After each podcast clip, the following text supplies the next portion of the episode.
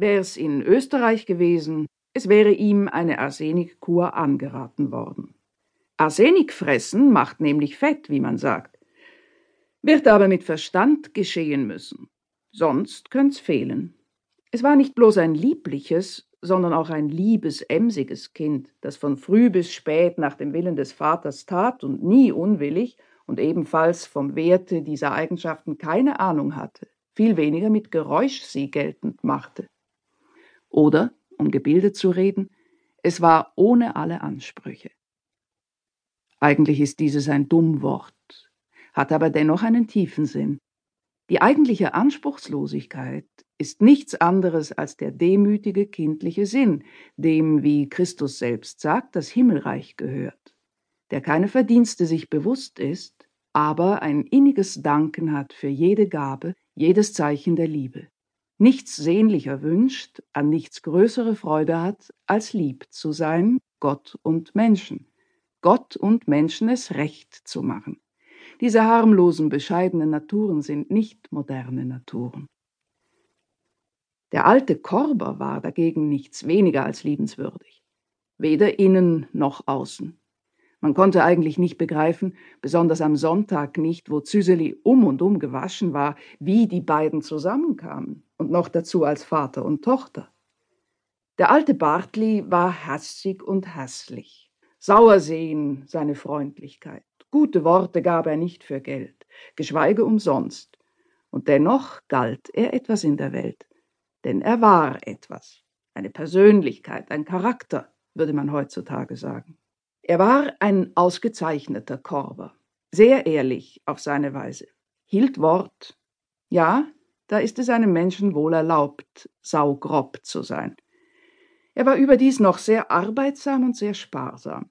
Wenn er sich recht rühmen wollte, so sagte er, er hätte noch niemanden plaget, die Gemeinde nicht und andere Leute auch nicht.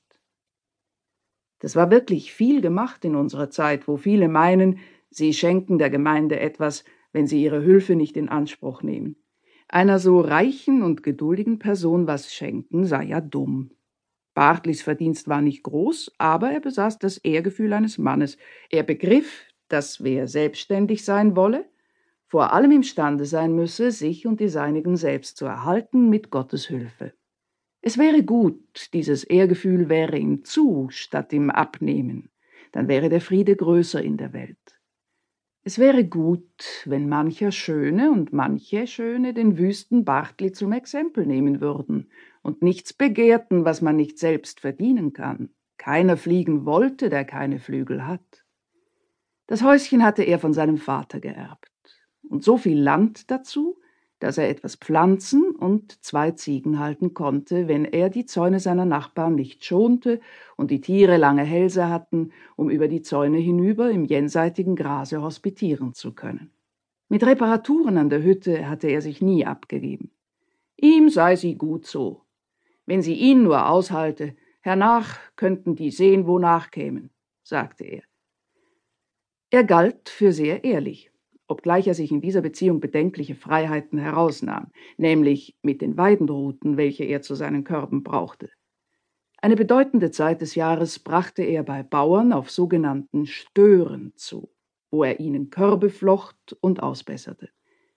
Indessen machte er auch Körbe auf den Kauf, und namentlich sein Meitschi machte solche, denn dieses nahm er auf die Stören nicht mit. Es musste daheim zu Haus und Hof sehen.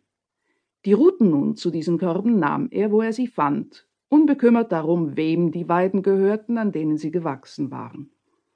Er trieb dieses nicht im Verborgenen mit äußerster Vorsicht, um nicht gesehen zu werden. Er sagte offenherzig, sein Vater und sein Großvater seien Korber gewesen, hätten aber nie einen Kreuzer für Ruten ausgegeben, sondern die Wiedli genommen, wie sie gewachsen. Ein Bauer würde sich geschämt haben, einem armen Mannli einen Kreuzer dafür abzunehmen.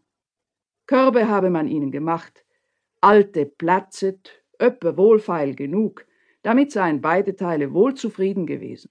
Jetzt sollte man ihnen jedes Wiedli übergülden, dazu noch grusam danken, dass man fast um den Atem komme, und obendrein machten sie alle Weidenstöcke aus, nur hier und da ein alter Bauer lasse noch einen stehen zum Andenken, und damit die Kinder wüssten, wie so ein Weidstock gewesen.